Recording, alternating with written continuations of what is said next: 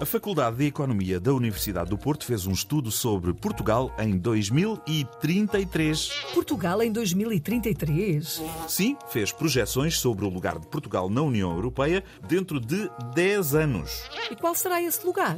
Se houver reformas que permitam a criação de condições de crescimento económico, Portugal será o 13º país mais rico. Olha, Por outro lado, se não fizer nada, Portugal cairá para o 25º lugar. e o que achas que vai acontecer? O 25º lugar não é nada mau.